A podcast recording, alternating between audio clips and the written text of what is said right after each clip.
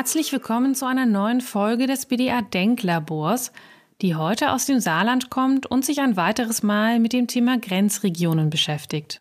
Als Teil der sogenannten Grande Région, die sich über Teile Frankreichs, Deutschlands, Luxemburgs und Belgiens erstreckt, wird die Sarenne Schauplatz einer IBA, die derzeit in Saarbrücken vorbereitet wird. Der Begriff Sarenne setzt sich zusammen aus Saarland und Lorraine, also Lothringen, und beschreibt die dortige französisch-deutsche Grenzregion. Angesichts der Bauwende braucht es dringend Projekte und Werkzeuge der Transformation. Diese IBA soll genau das leisten. Doch können ausgerechnet im Saarland wesentliche Impulse für eine neue, für eine nachhaltigere Baukultur entstehen? Stefan Ochs leitet das IBA Werkstattlabor in Saarbrücken und ist sich dessen sicher. Gemeinsam mit Nikolaus Hirsch, dem künstlerischen Leiter des ZIVA in Brüssel, spricht er in dieser Folge über den Wert von Grenzregionen, die Besonderheiten des Saarlands und über die Potenziale, die in einer IBA Grande Region stecken. Initiiert wurde diese Folge von Peter Alt. Er ist Vorsitzender des BDA im Saarland und von ihm hören Sie zunächst einleitende Worte zum Thema. Viel Spaß dabei. Von Zeit zu Zeit sieht sich Architektur an einem Scheideweg. Man könnte sagen, dass das heute auch wieder so ist. In meiner Erinnerung ist es das so, dass das äh, in den frühen 80er Jahren mit der sogenannten Postmoderne der Fall war, wo man das Ortstypische oder Symbole, Motive aus der Bautradition heraus in den Fokus gestellt hat, aber auch die Lebensräume, auch innerstädtische Lebensräume. Heute sieht der Scheideweg, vor dem die Architektur wiederum steht, etwas anders aus. Im Gegensatz zu damals sind heute geradezu lebensbedrohliche äh, Bedingungen vorherrschend, die uns quasi dazu zwingen, Architektur anders oder neu zu denken. Die Frage, die wir uns stellen, was kann eine Region wie das Saarland am äußersten Rand der Republik, gleichzeitig aber auch im Zentrum Europas leisten, was andere Regionen nicht leisten können und was spielt überhaupt das Regionale für eine Rolle, wenn es um die Schöpfung einer anderen, einer lebensfreundlich oder ressourcenschonenderen Architektur geht? Darüber haben Nikolaus Hirsch und Stefan Ochs in äh, Brüssel gesprochen. Alle Welt spricht über systemischen Wandel und man fragt sich natürlich sehr schnell, wie können Architekten darauf reagieren? Wie reagiert die gebaute Umwelt auf diese neuen Anforderungen. Man hat den Eindruck, dass da verschiedene Krisen zusammenkommen, die äh, auch viele Dinge wahnsinnig beschleunigen. Und Architekten sind vielleicht nicht die allerschnellsten, wenn es darum geht, die Weichen zu stellen für eine andere Zukunft, die emissionsfrei ist, die vielleicht auch demokratisch gerechter ist, anders organisiert ist. Und das sind für mich Themen, die wir hier diskutieren sollten, Stefan, weil es geht ja darum, dass wir global einen systemischen Wandel hinbekommen wollen und gleichzeitig wollen wir eigentlich versuchen, das im, wie unter einem Mikroskop anhand des Saarlandes zu diskutieren. Ich habe da auch eine gewisse Geschichte mit dem Saarland, in dem ich über viele Jahre mit Wolfgang Lorch und Andrea Wandel an vielen Projekten gearbeitet habe. Und insofern war das immer auch eine interessante Grenzerfahrung. Also man fuhr gefühlt immer an das westliche Ende von Deutschland. Gleichzeitig war immer sehr präsent die Grenze nach Frankreich, Goldene Brem, diese natürlich im Hinterkopf auch die Nachkriegsgeschichte, wo das Saarland eben nicht in der Peripherie lag, sondern sehr stark im Zentrum und auch durchaus Ambitionen hatte, europäischer Natur, also wirklich politisch eine große Rolle im Zentrum zu spielen, eine Rolle, die dann später Brüssel und Luxemburg übernommen haben. Aber insofern äh, könnte man behaupten, dass im Saarland vieles verhandelt wird, was prototypisch sein könnte. Das Saarland ist tatsächlich durch seine Lage an der Grenze in einer Art Sonderstellung innerhalb der Republik und wird auch durchaus von der französischen Seite her gesehen. Vielleicht nicht unbedingt von Paris, vielleicht auch noch nicht mal unbedingt von. Grand Est ist ja dieses neue große Konstrukt, das man da, die Region, die man entwickelt hat. Und da stellen wir nun fest, und das stellen die Kollegen, Kolleginnen, die Mitbürger auf der anderen Seite auch fest, dass man relativ an den Rand gedrängt ist, denn es gibt diese starke Achse Straßburg-Paris und Metz und Lothringen liegt eigentlich draußen. Ist das denn vielleicht auch die Möglichkeit, relativ schnell zu den Potenzialen eines solch kleinen Landes zu kommen, dass es nämlich an der Grenze liegt? Und wir haben ja erfahren, jetzt nicht zuletzt im Covid oder im sogenannten Lockdown des Covids ist die Grenze geschlossen worden. Und spätestens seitdem ist das nicht mehr verhandelbar. Also es gibt, glaube ich, gefühlt keinen Saarländer, der jetzt noch sagt, es ist mir nicht egal, ob die Grenze offen oder geschlossen ist. Denn wir haben alle verstanden, es ist eine große Qualität. Interessanterweise gerade letzte Woche hat die saarländische Landesregierung entschlossen, einen Transformationsfonds aufzulegen. Drei Milliarden Euro. Ich glaube, wird zurückgezahlt bis 2075. Ich halte es trotzdem für richtig, denn wir müssen diese Transformation angehen. Wir sind ein Industrieland. Es wird produziert. Es gibt Ford und Ford wird schließen. 4000 Arbeitsplätze hängen da direkt dran. Ich weiß gar nicht, wie viel indirekt dran hängen. Es gibt Saarstahl, die große Probleme haben, die den grünen Stahl der Zukunft produzieren wollen.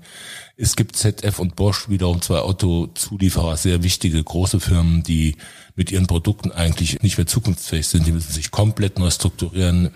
Und dieser Transformationsfonds, das soll nun wirklich dazu führen, dass wir von dem Industrieland mit einem relativ hohen CO2-Abdruck in eine grüne, CO2-neutrale Zukunft kommen. Und es ist sehr engagiert. Natürlich, wenn man das jetzt zurückbezieht auf Architektur und auf das, was Architekten, Stadtplaner, Landschaftsplaner machen. Was ist die Aufgabe innerhalb dieser Transformation? Was sind die Potenziale, wenn wir von systemischen Wandel sprechen? Es gibt natürlich historisch gewachsene Berufsbilder, also Aufgabenfelder, was die Architekten machen beim Bauen. Und man darf ja auch nicht vergessen, dass das, was Architekten machen, an gebauter Umwelt ist ja ein relativ kleiner Prozentsatz dessen, was überhaupt gebaut wird. Ja, ja. Das heißt, für mich stellt sich die Frage, ob Architekten sich nicht weiter zurückdrängen lassen aus dem Profil des Bauens oder aus dem, was äh, an Aufgaben da ist, sondern im Gegenteil vielleicht eher eine Behauptung aufstellen sollten. Das war sicherlich eine der Qualitäten, nicht unproblematisch manchmal, aber trotzdem eine der Qualitäten der klassischen Moderne, dass die eine Behauptung aufgestellt haben, was den alleinigen Umfang betrifft, dessen, was sie machen können. Denn es war ja vor der klassischen Moderne, vor diesen Pionieren der Moderne im frühen 20. Jahrhundert war das ja nicht ausgemacht, dass Architekten sich um Städtebau kümmern, um Wohnungsbau. Das sind lauter Aufgaben, die sich die Architekten zugetraut haben und die sie in vielen Pamphleten zunächst erstmal behauptet haben. Und ich sehe, dass wir vielleicht in einer, ähnlichen kritischen Situation sind, gesellschaftlich, politisch, ökologisch, wo zumindest das Potenzial da sein könnte, dass Architekten wieder Behauptungen aufstellen. Ja, ich fand das ganz interessant, dass du sagtest, die Architekten sind ja nur zum Teil diejenigen, die bauen. Es sind tatsächlich in der Regel große Konzerne weltweit und ich habe einfach mal die aktuellen Zahlen nachgelesen. 35 Prozent der Endenergie, des Verbrauchs von Endenergie fallen in den Bausektor global gesehen und 35 Prozent des CO2-Ausstoßes. Das ist also wirklich sehr, sehr viel. Und wir haben in Europa das gesamte Abfallaufkommen mit 35 Prozent ebenfalls aus der Baubranche. Da muss man natürlich etwas tun. Und dieser systemische Wandel, wie der aussehen kann, das werden wir beide heute auch nicht, glaube ich, rausbekommen. Aber es geht darum, im Wesentlichen die Gebäude CO2-neutral zu machen, aber nicht indem ich auf den Verbrauch eingehe, sondern auf die Herstellung. Das heißt, der größte Satz an CO2 ist wirklich in der Materialität und in der Herstellung dieser ganzen Stoffe versteckt. Ja, das ist ja zum Teil, es gibt ja Zahlen, die sagen, dass allein in der Herstellung eines neuen Gebäudes, das macht innerhalb dieser 35, 40 Prozent, macht das allein schon die Hälfte aus wiederum, was sicherlich den starken Augenmerk momentan auf den Bestand lenkt. Wenn man an den Bestand denkt im Saarland, dann ist es sehr interessant, wenn man durch das Saarland fährt. Ist, es gibt natürlich Saarbrücken, was schon eine richtige Stadt ist, aber selbst Saarbrücken, wie auch das ganze Saarland, besteht eigentlich häufig aus eher dörflichen Strukturen. Und vielleicht können wir etwas sagen zu dieser doch sehr spezifischen Situation im Saarland, die vielleicht von diesem klassischen Gegensatz zwischen Stadt und Land weggeht. Und das erscheint mir auch für die Zukunft ein interessantes Modell zu sein, weil irgendwo ist man ja seit Jahrhunderten gefangen in diesem Dualismus Stadt versus Land. Dabei ist die Realität ja inzwischen eine ganz andere. Also man muss sagen, auch das Land ist inzwischen hoch urbanisiert, technologisiert Und innerhalb von Städten gibt es immer mehr Fragmentierung, immer mehr kleine dörfliche Strukturen. Das ist tatsächlich ein wichtiger Ansatzpunkt. Wir wollen ja hier die IBA veranstalten im Saarland beziehungsweise an der Grenze zu Lothringen, also Lothringen und Saarland. Und da ist diese Erkenntnis, dass das Land immer urbaner wird oder werden möchte und dass die Stadt ein Stück weit auch immer ländlicher werden muss. Stichwort Grün, freie Fläche, öffentlicher Raum. Das ist natürlich schon sehr, sehr interessant, denn das hast du richtig gesagt, es ist ja nicht nur so, dass das Saarland von dörflichen Strukturen geprägt ist. Auch die Landeshauptstadt Saarbrücken ist eigentlich Zusammenschluss von fünf kleineren Ortschaften. Also auch da habe ich dieses dörfliche noch mitten im urbanen Raum, wenn man so will. Ja, wie geht man damit um?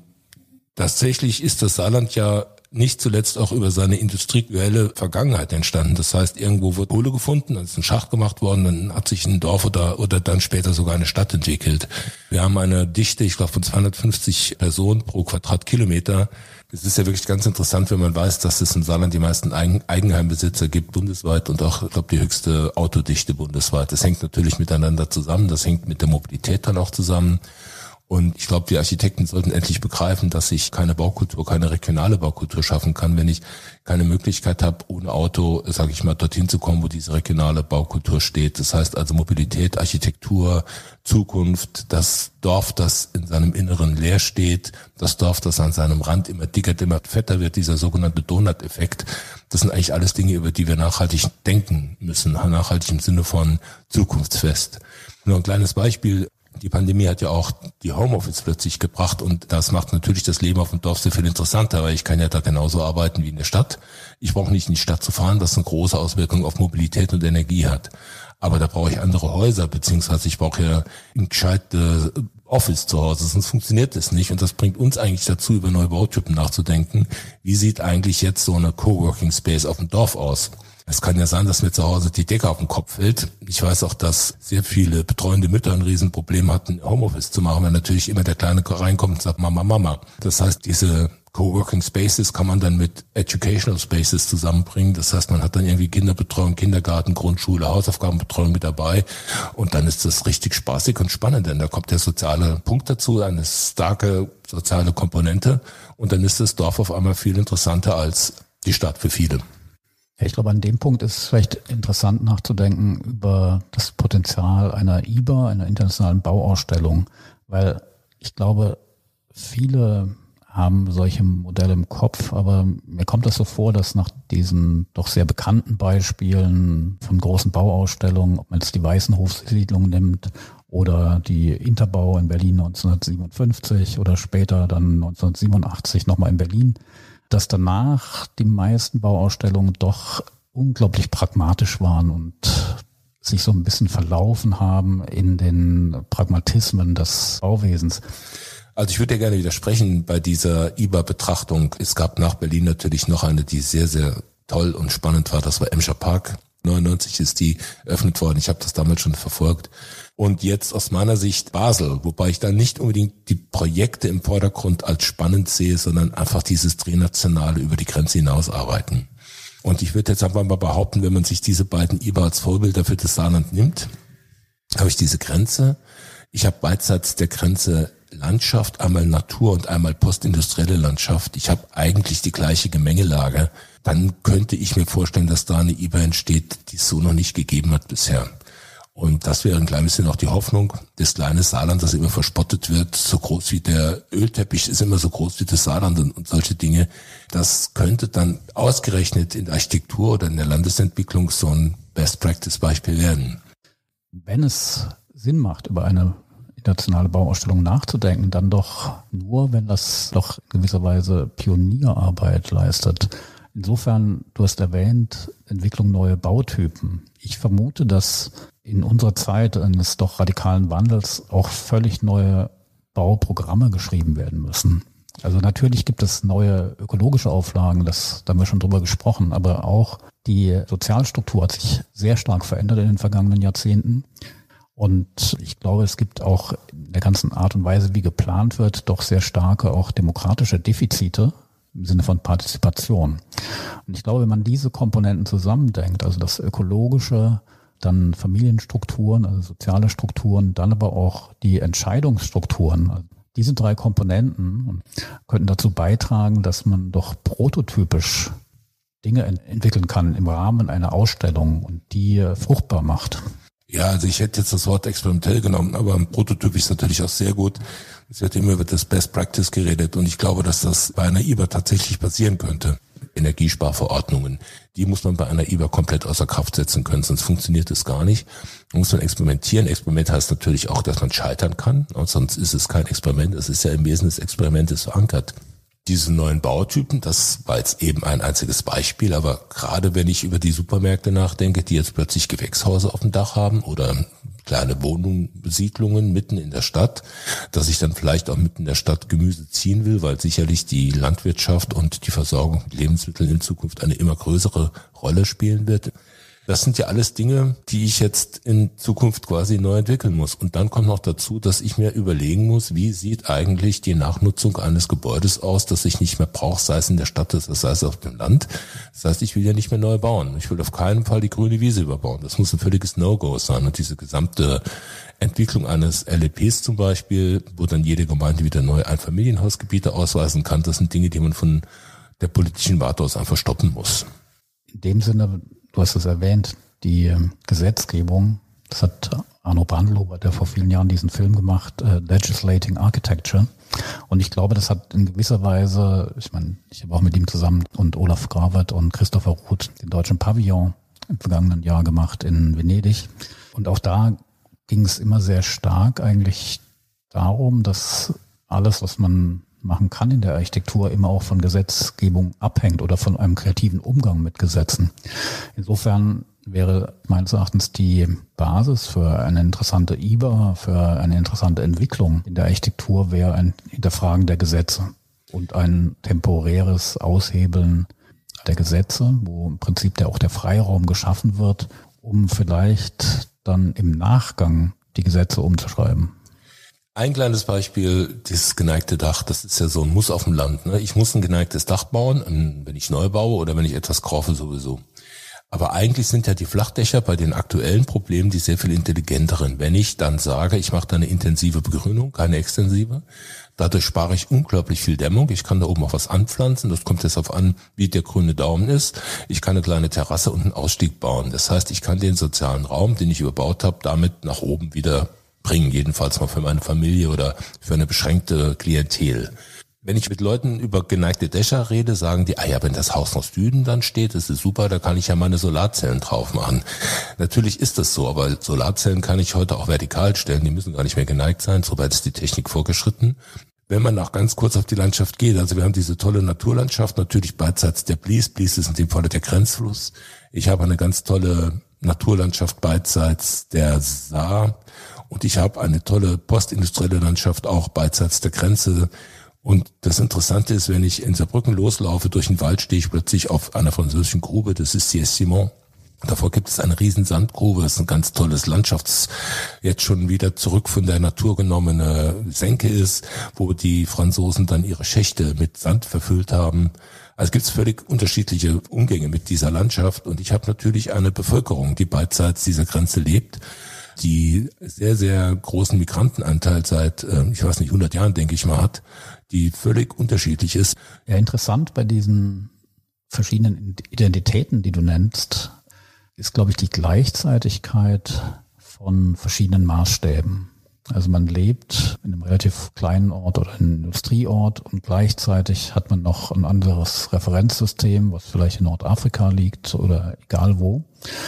Das heißt, man kann eigentlich schon behaupten, dass das sehr typisch ist für die zeitgenössischen Bewohner dieser Erde. Also eine gewisse Gleichzeitigkeit, Synchronizität eines Daseins. Und ich glaube, diese unterschiedlichen Maßstäbe könnten im Saarland unglaublich interessant zusammenzubringen sein, weil man die Probleme wie unterm Reagenzglas sieht. Also ich glaube, hier könnte man wirklich zeigen, dass das ein riesiges Potenzial ist.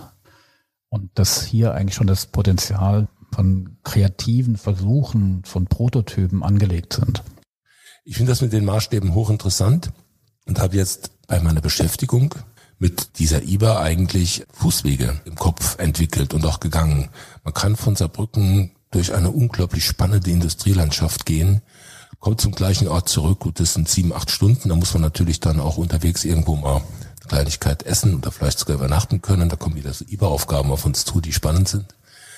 Ich kann entlang der Blies eine ganz wunderbare Wanderung, das ist der Jakobsweg übrigens noch mit dabei. Auch da gibt es ehemalige innerstädtische Industrieanlagen, aber es geht auch in erster Linie um die Natur machen. Und ich kann im Sargau eine zweite, eine dritte Wanderung anbieten, die auch mit ganz großartiger Industriekultur aus den 50er Jahren des letzten Jahrhunderts aufwartet, bis hin zu einem Dorf, das mitten auf der Grenze ist. Die Südseite des Dorfes ist Frankreich, die Nordseite ist Deutschland. Das sind so ganz absurde Dinge, die irgendjemand, der dann vielleicht mal aus Hannover ins Saarland kommt, überhaupt noch nie gesehen oder gehört oder vermutet hat, dass es das gibt. Das sind alles Probleme auf der einen Seite, aber es sind halt riesengroße Potenziale auf der anderen Seite. Und ich glaube, eine IBA hat den großen Vorteil, dass sie sichtbar ist. Das heißt, wenn ich eine IBA mache, gucken die Leute hin. Ich glaube tatsächlich, wir haben Gebäude, die man jetzt schon quasi ausstellen könnte. Das sind die Gebäude, die in den 50er Jahren ähm, von den Franzosen quasi errichtet wurden. Da gibt es einige Dinge, die spannend sind. Da kann man nur staunen eigentlich davor stehen, aber die muss man in Wert setzen.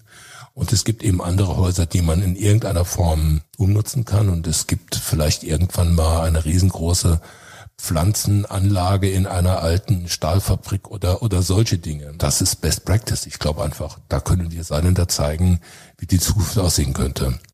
Ja, ich will ganz konkret auf ein Gebäude hinaus, von dem du mir mal erzählt hast, nämlich eine Radiostation.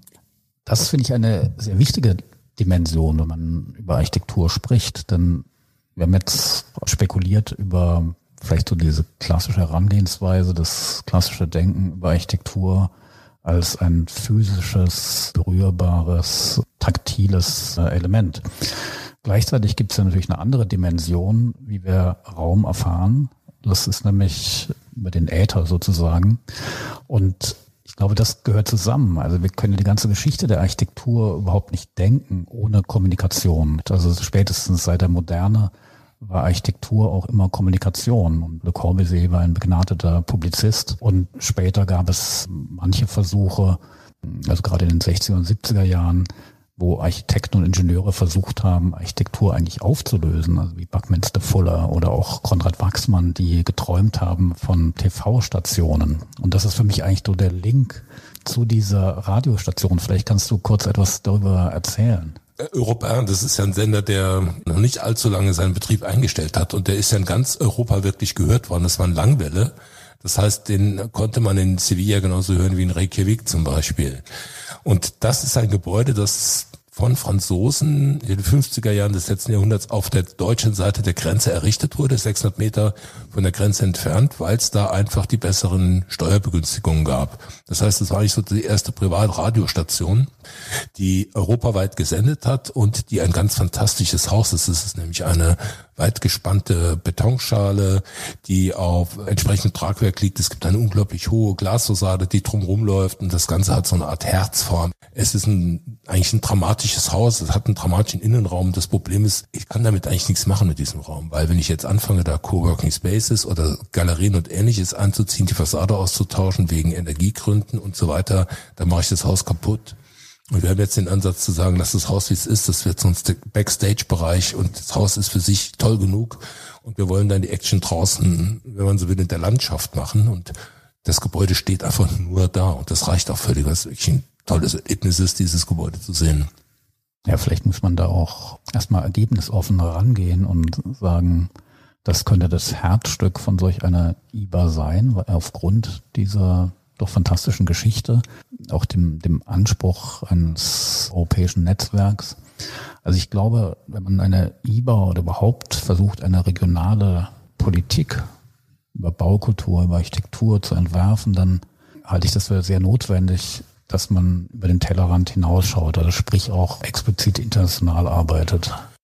Und das zweite Gebäude, ich will es aber nur mal erwähnen, ist die Raststätte der Goldenen Brem, die ist in den 60er Jahren vom Architekten Schrempf erbaut wurde. Der hat auch die Unimensa gemacht. Das sind wunderschöne Betongebäude, die bekannt sind. Und ich glaube, seit 2014 ist diese Raststätte, Folge von Schengen natürlich, verlassen und droht immer weiter zu verfallen. Und das ist jetzt das nächste Haus auf das wir gucken und das wir dann gerne als ein Bestandsgebäude in eine neue, was auch immer, welche äh, Nutzung verwandeln wollen. Da haben wir bisher eigentlich auch aus der Politik einen sehr guten Zuspruch bekommen, aber man muss verstehen, das sind Millionen, die man da reinsteckt und das Land bindet sich damit dann ja nochmal eine neue Baustelle ans Bein. Habe ich nicht schon genug Baustellen, ist dann die Frage. Und ich glaube, nee, das sind die Baustellen, die wir wirklich brauchen und das sind auch die Baustellen, für die wir das Geld ausgeben müssen und mit der Goldenen Brem und, und mit diesem Sender Europe 1 und vielleicht noch einem Gebäude, das ist die Fiancerie in Sagemünd und vielleicht den Siège Simon.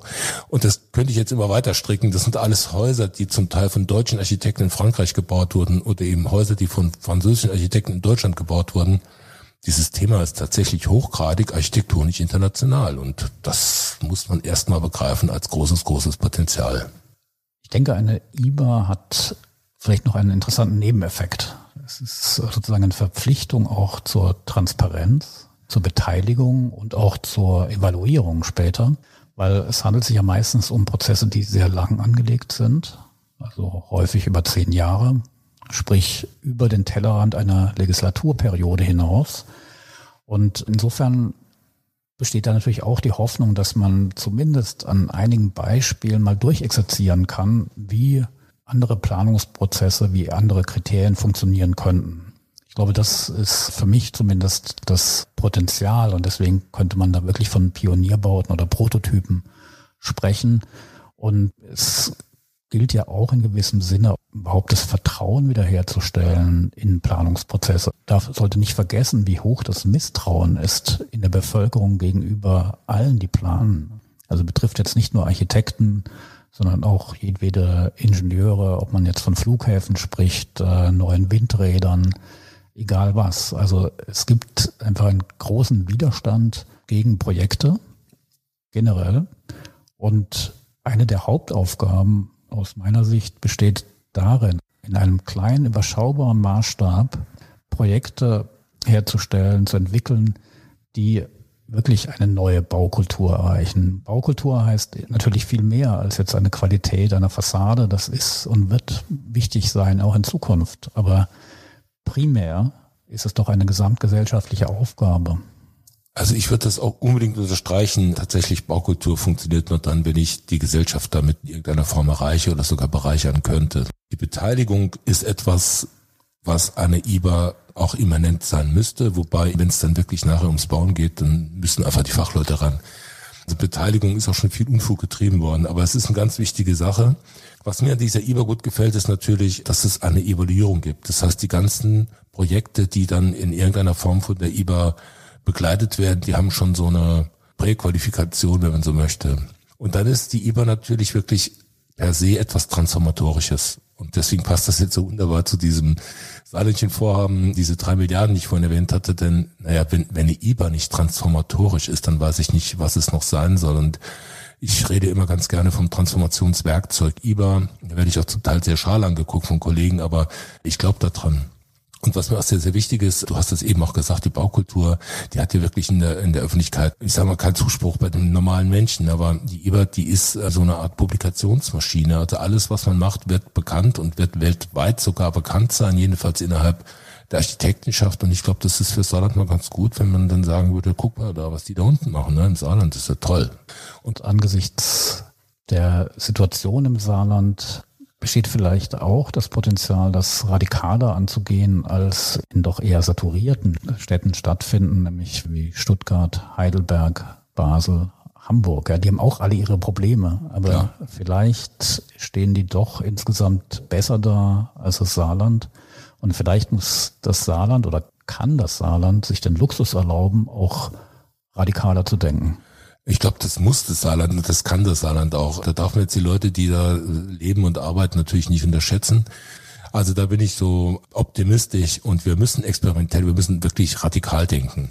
Sonst brauche ich da keine IBA zu machen und ich befürchte immer so ein klein bisschen, dass wir dieses Land auch verlieren. Aber wenn man radikal denkt, einen neuen Weg sucht, dann bin ich da doch recht optimistisch. Das war Folge 28 des BDA Denklabors. Für mehr Informationen zur IBA Grande Region, zu unseren Gästen oder den in dieser Folge erwähnten Gebäuden, schauen Sie einfach in die Show Notes dieser Folge. Wenn Sie mehr über den BDA erfahren wollen, empfehlen wir Ihnen unsere BDA-App oder folgen Sie uns in den sozialen Medien. Vielen Dank fürs Zuhören und bis bald.